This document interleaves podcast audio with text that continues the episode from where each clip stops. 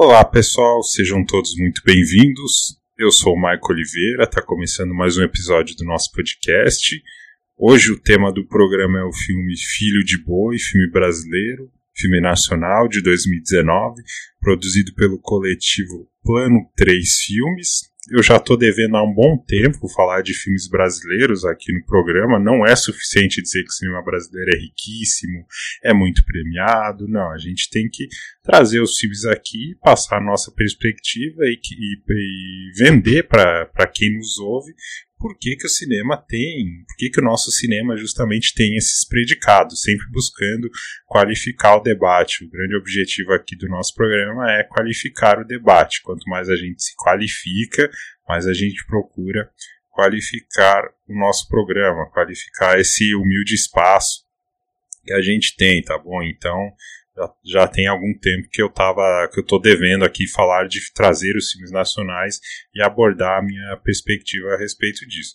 Justiça seja feita, a gente já falou aqui algumas vezes de cinema nacional. A gente a gente fez um episódio indicando os sites com filmes brasileiros, a importância de assistir os filmes brasileiros nas plataformas de streaming, os recados que a gente manda para os algoritmos, sites com curtas brasileiros.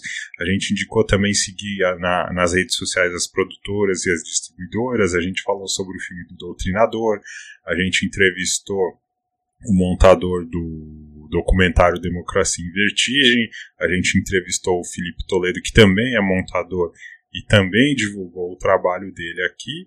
Nós falamos sobre editais, como são, quando funciona, geralmente quando que, quero, quando que ocorre, os federais, os estaduais e os municipais, como fazer, as dicas ali para que o seu projeto é, fique mais próximo do adequado. A gente fez em duas partes, ainda quando o José fazia é, parte aqui da equipe. Então, a gente falou sim sobre cinema nacional, mas eu sinto que eu ainda estou devendo muito em relação a isso. Então, estamos trazendo aqui esse filme Filho de Boi que justamente simboliza o quão rico, criativo, diversificado e premiado é o cinema brasileiro, já que o filme em questão desfilou nos mais diversos festivais e mostras de cinema no mundo inteiro, sendo sempre muito reconhecido e premiado. Vou deixar os links aqui na descrição para que vocês possam ter acesso a isso, tá legal? Então, o desafio do programa aqui ele vai ser bem grande. Por quê? Porque esse filme ele não está disponível no momento em que eu estou gravando para você que me ouve assistir, seja no cinema virtual, no próprio cinema físico ou nas plataformas de streaming. Como eu falei recentemente, ele terminou aí a sua passagem na Mostra Internacional de São Paulo. É, então ele ainda está fazendo esses circuitos, eu não tenho essa informação aqui agora, mas eu acredito que as negociações de distribuição estejam em andamento e em breve ele estará disponível aí nos cinemas ou nas plataformas, enfim, e nós vamos divulgar nas nossas redes sociais quando isso acontecer. Então é o seguinte, o desafio aqui hoje é falar sobre um filme que não está disponível e a partir da minha perspectiva passar a você que me ouve uh, por quais razões ou por que esse filme merece ser assistido, certo? E se de repente 10, 30, 10, 20, 30, 40 ou 50 pessoas ouvirem o programa e de repente uma, uma se interesse em assistir esse filme, todo o esforço aqui valeu a pena. Então, como é que vai funcionar? Eu separei aqui três sinopses, cada uma que descreve o filme ao seu estilo, para que fique bem claro para você que está me ouvindo do que, que se trata essa história, onde ela se passa, quais são os personagens envolvidos, como ela vai se desenrolar. Né? Depois eu faço um, um resumo ali de, de, de desenvolvimento, né? começo meio e fim. Obviamente terei alguns spoilers aqui. E a partir disso eu desdobro e desenvolvo a minha perspectiva, tá bom? Então é assim vai ser o nosso episódio de hoje, beleza? Eu sou o Maico Oliveira, esse é o 24 Fênix pro Café, podcast do portal Booksign Brasil, que começa agora.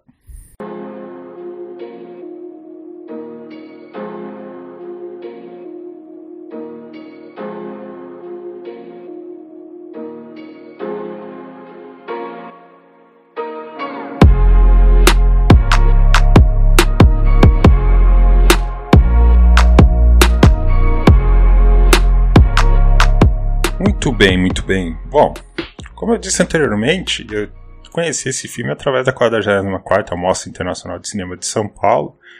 De lá a gente extrai a primeira sinopse, que é a seguinte: o filme conta a história de João, um menino de 13 anos que tem uma relação partida com o pai e que sonha em deixar a pequena cidade onde vive no sertão da Bahia.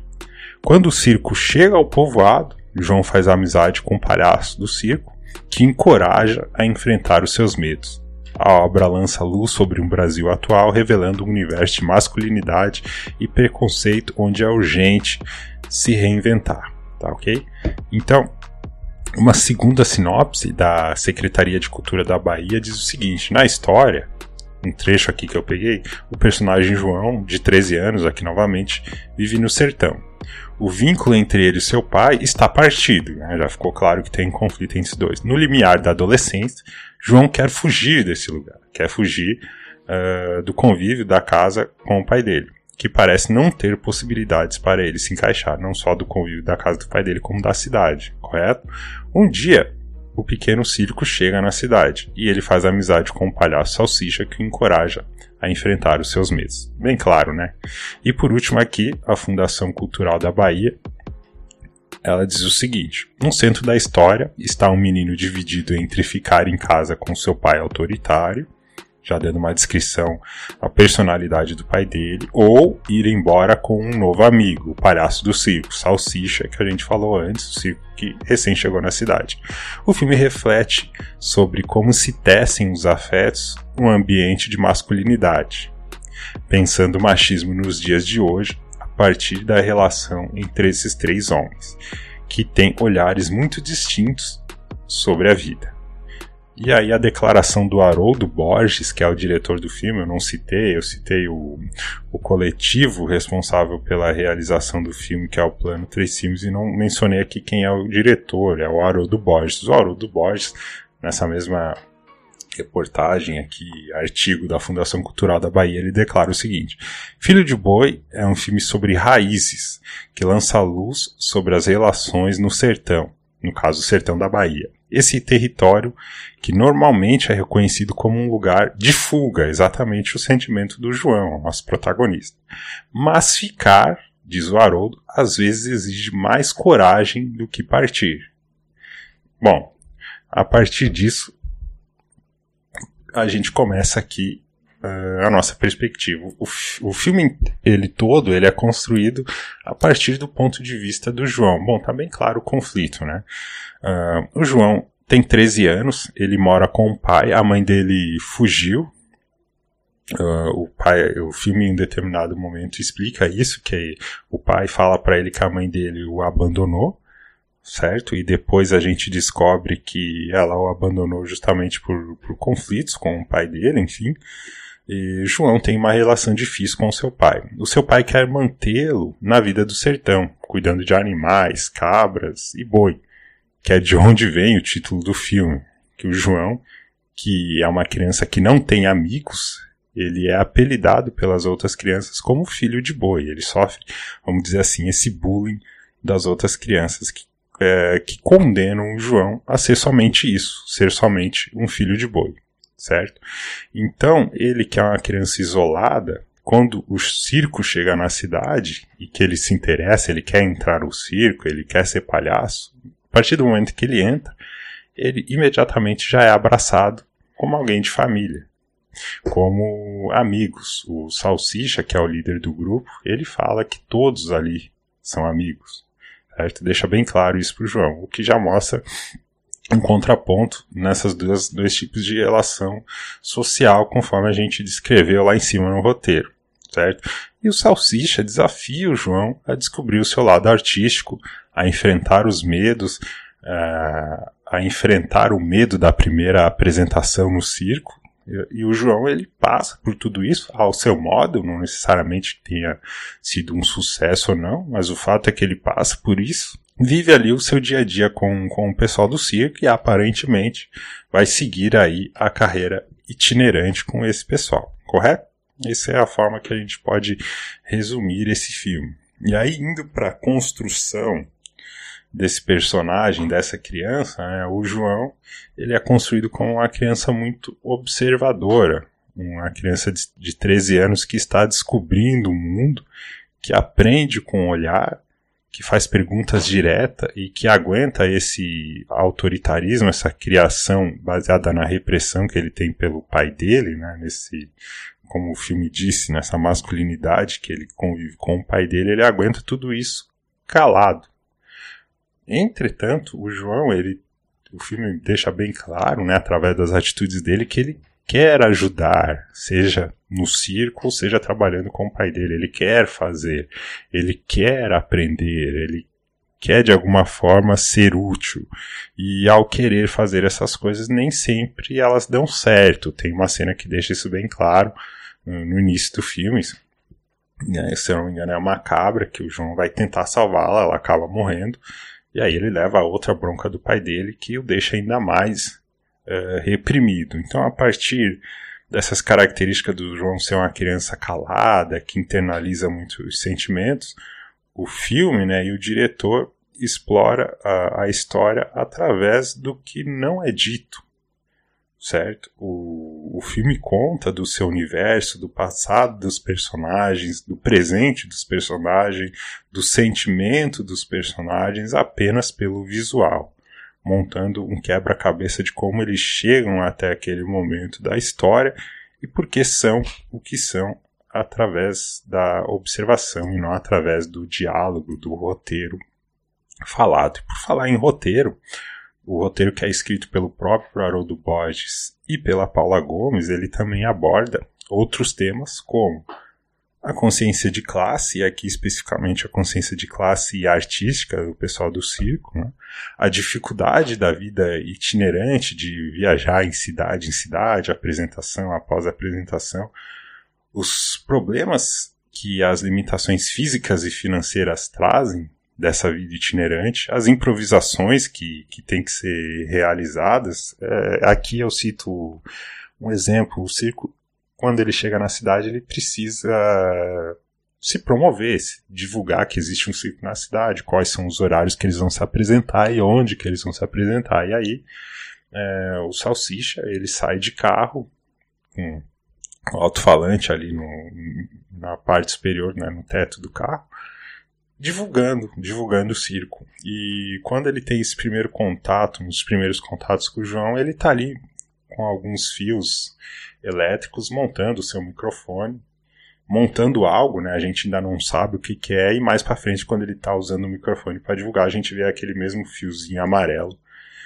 É o filme mostrando todas as improvisações que eles precisam fazer. Então, ou seja, artista, ser artista também é criar dentro e fora do seu ambiente de trabalho, não necessariamente só quando você está de fato exercendo a função ali no circo, mas fora também é o tempo inteiro você precisa criar com aquilo que você tem, com as condições que você tem, certo? Como eu disse, criar nas mais diversas circunstâncias, inclusive na morte, inclusive no sofrimento, isso está no filme.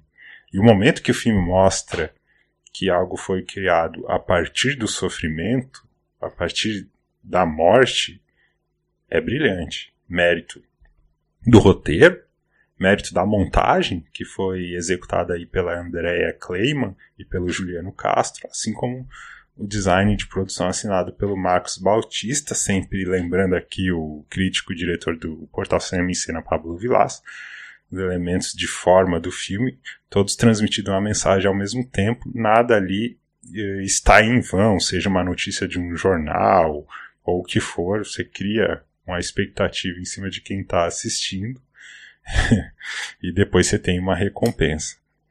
Enfim, o filme mostrando que existem várias formas de se fazer humor e levar alegria ao público, várias formas de criar algo, inclusive no sofrimento, em contraposição, né, todo essa, esse, esse trabalho que os artistas passam, em contraposição no mesmo universo, através do personagem do pai do João, uh, a gente mostra, uh, o filme mostra que existem pessoas que acreditam que artista não trabalha, que artista não é um trabalho, que viver da arte não é um trabalho. Bom, a parte da fotografia é coordenada pelo argentino é, Remo Albornoz, não sei se eu pronunciei da forma correta, ele profissionalmente, além de cinematografia, ele também é diretor. Não diretor desse filme, aqui ele ficou só com a cinematografia. Então, a forma como ele montou os planos, ele explora bastante o filme através do, dos movimentos, através do, do passeio, tem muita uh, câmera panorâmica. Um exemplo específico de como a câmera passeia, da, da boa decupagem, é o momento em que o João está olhando a foto da mãe dele com o pai dele, uma das primeiras vezes que ele está vendo isso, a foto sem cores, né, os pais do João, mostrando no que, que se transformou aquela lembrança para o pai dele, e aí vai, é, é sobreposta pelas mãos do pai dele, que reencontra o seu lado artístico e vai para o rosto do filho. O que acontece é o seguinte, né? O João descobre que o pai dele no passado tocava sanfona. E aí, por, por um motivo que o filme deixa implícito ali, que a, a mãe dele o deixou, ele não seguiu mais essa carreira, renegou essa carreira de artista e ficou na sua vida cuidando dos animais. É, esse é um dos motivos que ele renega esse tipo de vida e não quer ver o João uh, virando artista do circo.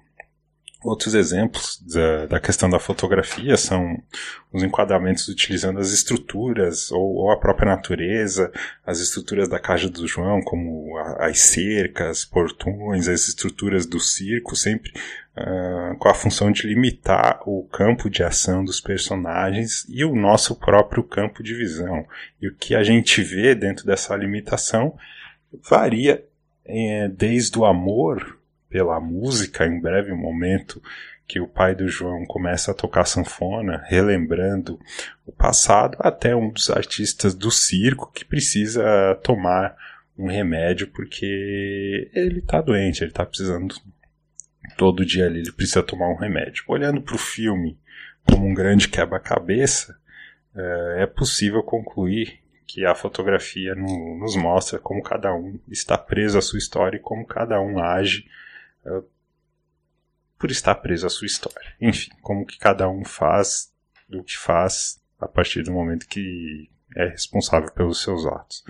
A fotografia não só se destaca no, nos movimentos, mas também nas composições. Composições, a gente entende composição pela forma como os personagens, os objetos, os cenários são montados no quadro. O quadro é a tela de cinema, a, a sua televisão a gente define como quadro, como os, os elementos estão dispostos ali. Por que, que eu estou falando isso?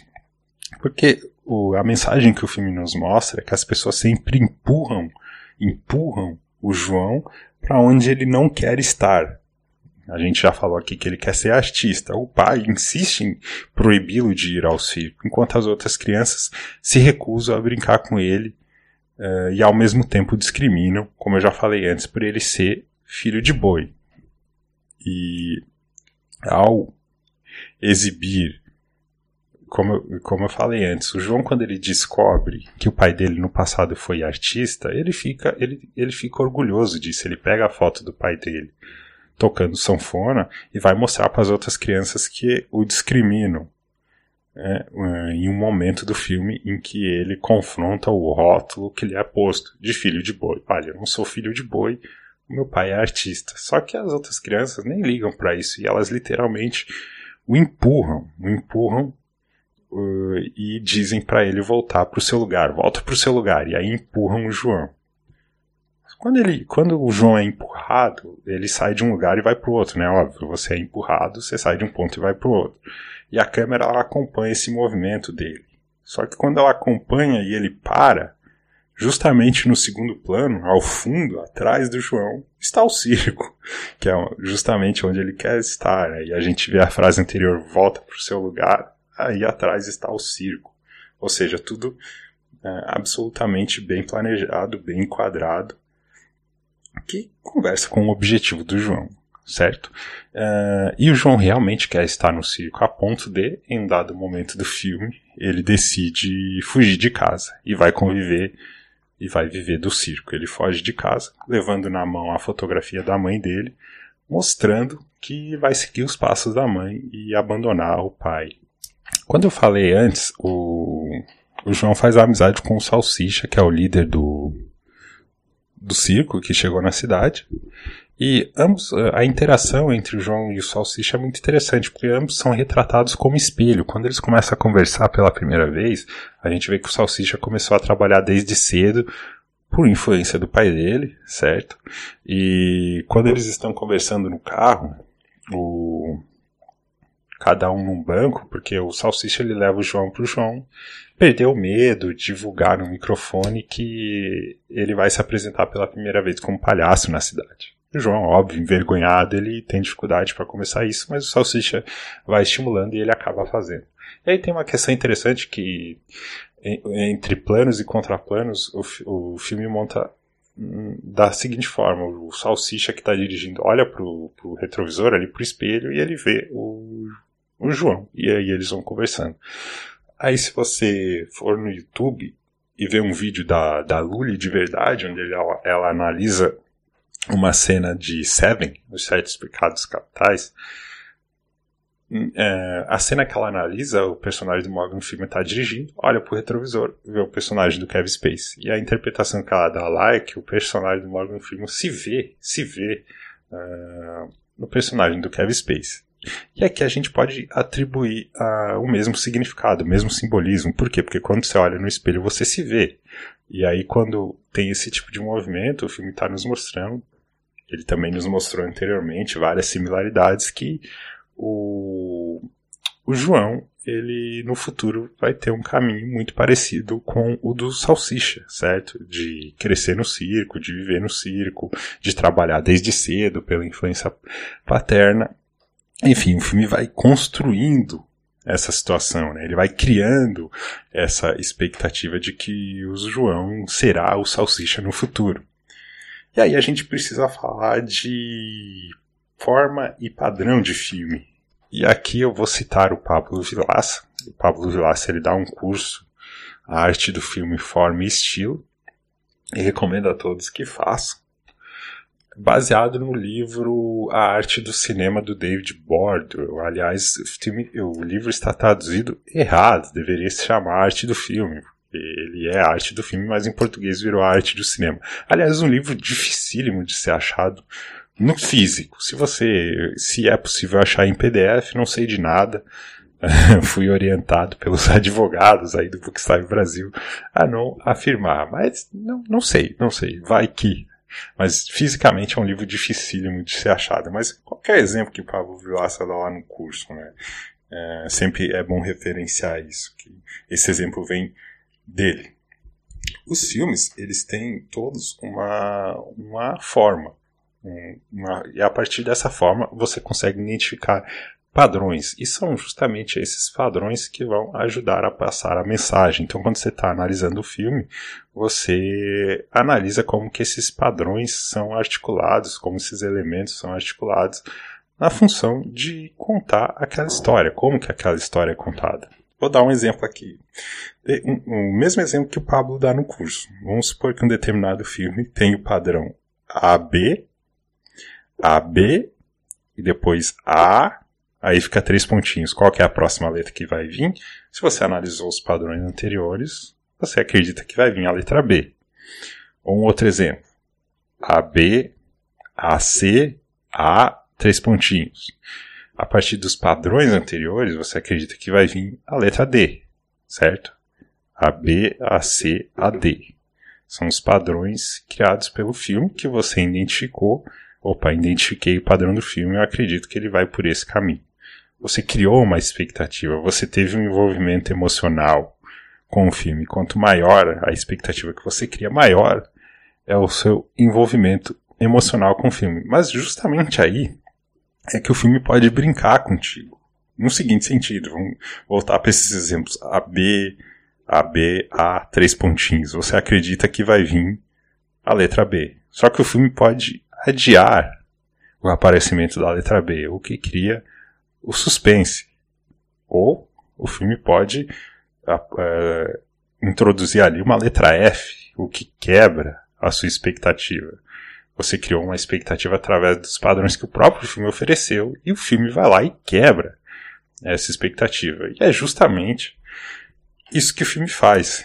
E aí a gente e aí eu sou obrigado a voltar lá para a definição do, do Haroldo Borges a respeito do grande tema desse filme, que é o seguinte: O Filho de Boi é um filme sobre raízes que lança luz sobre as relações no sertão, esse território que normalmente é reconhecido como um lugar de fuga, mas ficar, mas ficar, às vezes exige mais coragem do que partir. É um tema poderoso e ele é exposto justamente nessa quebra que o filme o tempo inteiro nos diz que o João vai seguir com o pessoal do circo e na verdade ele quebra essa expectativa e o João volta para casa, volta para a cidade e decide enfrentar todo o problema do, da criação com o pai dele, todo o preconceito que ele sofre por causa das crianças e o fato dele não se encaixar nessa cidade. Ele fica e enfrenta. E aí está um tema poderoso: o enfrentamento ou como o próprio filme verbaliza a resistência. Como eu disse, é isso que faz o João voltar. Ele já foi mostrado o tempo inteiro como uma criança determinada. Ele acorda cedo para treinar, para ser um palhaço, ele acorda de madrugada. Ele enfrenta os seus medos, a sua estreia no circo, o Salsicha está o tempo inteiro falando: se joga, João, voa, João. E o João quer voar.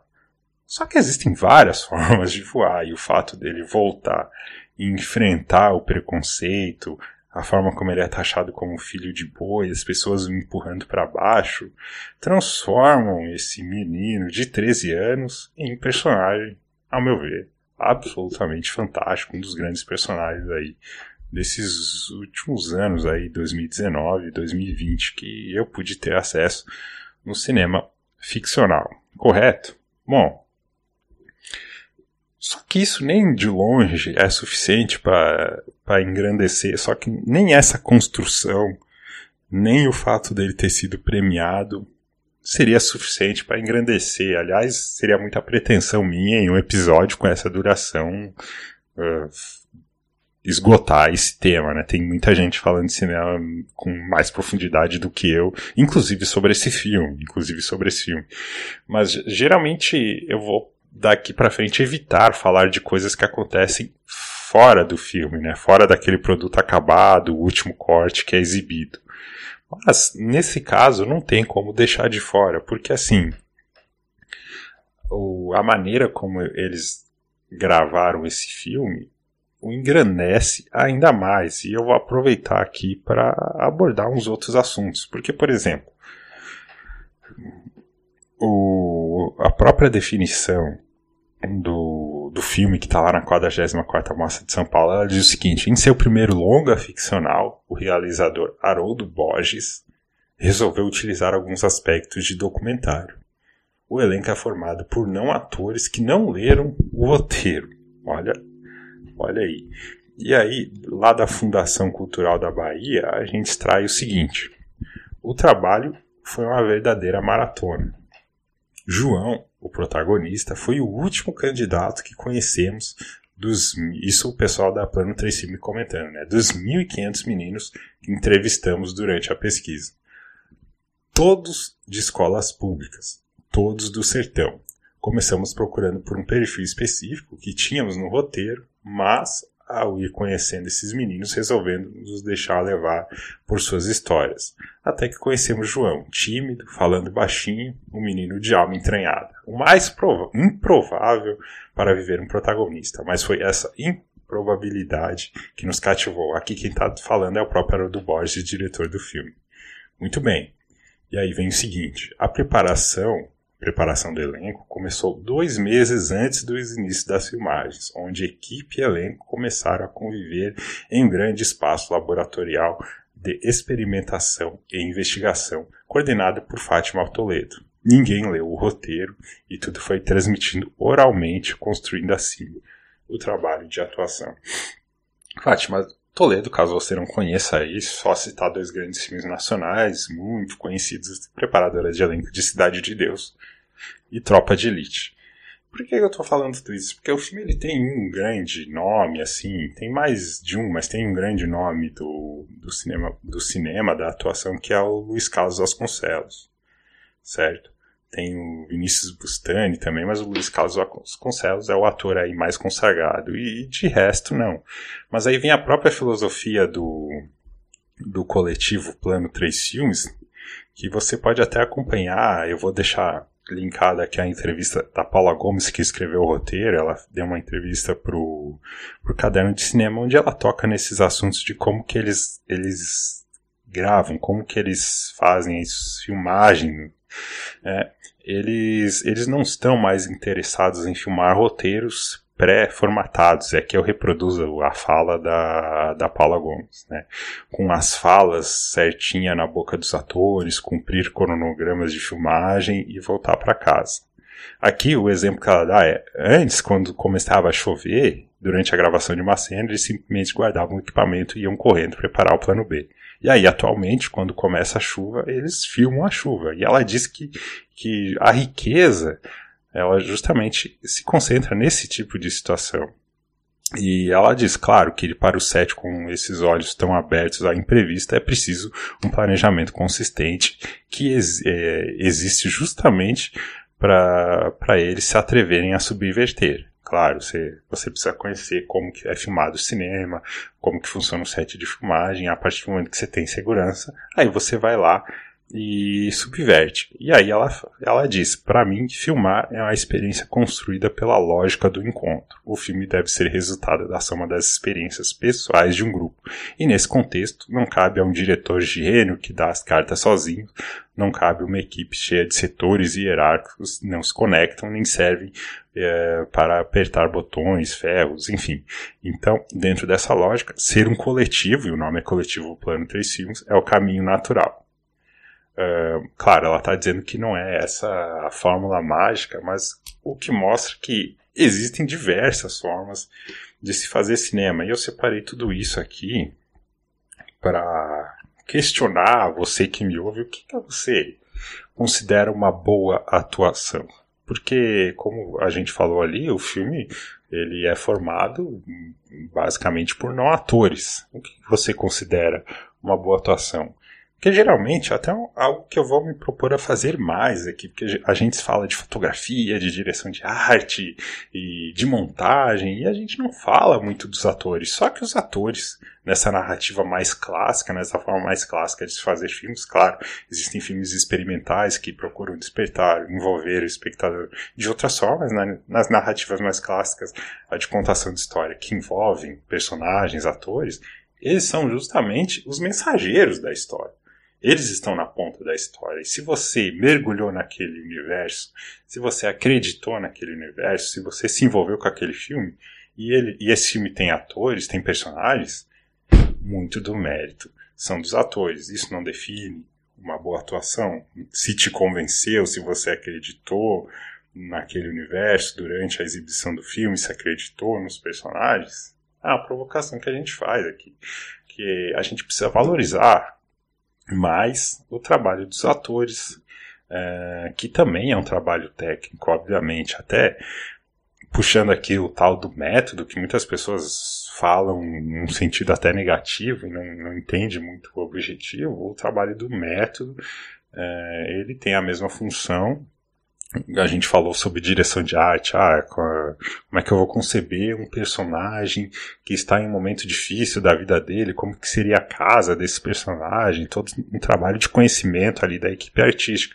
Só que o ator, ele precisa internalizar esse, esse, essa realidade o que é um trabalho muito difícil também. É por isso que tem o método. E aí, seja o método Meisner ou o método do Stanislavski, seja qual for, você projeta situações que estão fora do roteiro. É, a partir da sua criatividade, a partir da leitura do roteiro, você encontra soluções o que o meu personagem faria em tal situação para ficar o mais natural possível. Natural não necessariamente tem a ver com, com realidade do nosso mundo, mas natural dentro da proposta daquele filme. O Walter Murch, naquele livro Num Piscar de Olhos, ele cita justamente o piscar de olhos como exemplo. Ele cita o piscar de olhos. Inclusive o Felipe Toledo indicou esse livro como um momento certo para você fazer o corte entre os planos. Mas ele cita o piscar de olhos como uma questão de atuação. E aí, mesmo que você e eu, a gente não tenha, vamos falar que o conhecimento técnico para definir o que é uma boa atuação, é, diferente de uma Fátima Toledo, por exemplo, uma preparadora de elenco super experiente. Mas a gente tem o sentimento, a gente consegue sentir. Por exemplo, quando um personagem está com raiva e você sente que ele piscou, entre aspas, num momento inadequado, né, num momento que você, quando está com raiva, você vê alguém com raiva não piscaria, você consegue identificar ali que de repente, eventualmente, o trabalho não foi aprofundado. Agora, quando você se convence daquilo, até pela piscada, é um mérito do, do ator, da atriz, né? Falando ator de uma, maneira já, mas claro, atores e atrizes, né? Enfim, queria deixar essa reflexão aqui, que os atores são os grandes mensageiros do filme. E que muitas vezes são deixá-lo de lado nas análises e eu vou procurar trazer mais a questão da atuação em detrimento da técnica, mas a atuação também é técnica. Bom, seria isso. Uh, obrigado por você ter me acompanhado até aqui. Obrigado pela sua audiência, pela sua confiança. Estaremos de volta no próximo mês. Curtam aí as nossas redes sociais. Esse coletivo Plano 3 Filmes, eles, eles têm um outro filme muito conhecido. Esse sim já está disponível, vi que tem disponível no YouTube. Muito elogiado também. É chamado Jonas e o Circo Sem Lona. Eu ainda não vi. Assim que eu tiver a oportunidade de ver, certamente irei gravar um episódio a respeito, tá legal? Espero que vocês tenham gostado. É, sugestões, críticas, elogios podem comentar aí à vontade. A gente está aqui para amadurecer o debate mesmo, não tem problema nenhum. É, forte abraço, cuidem-se bem, boa semana, até a próxima, valeu, tchau.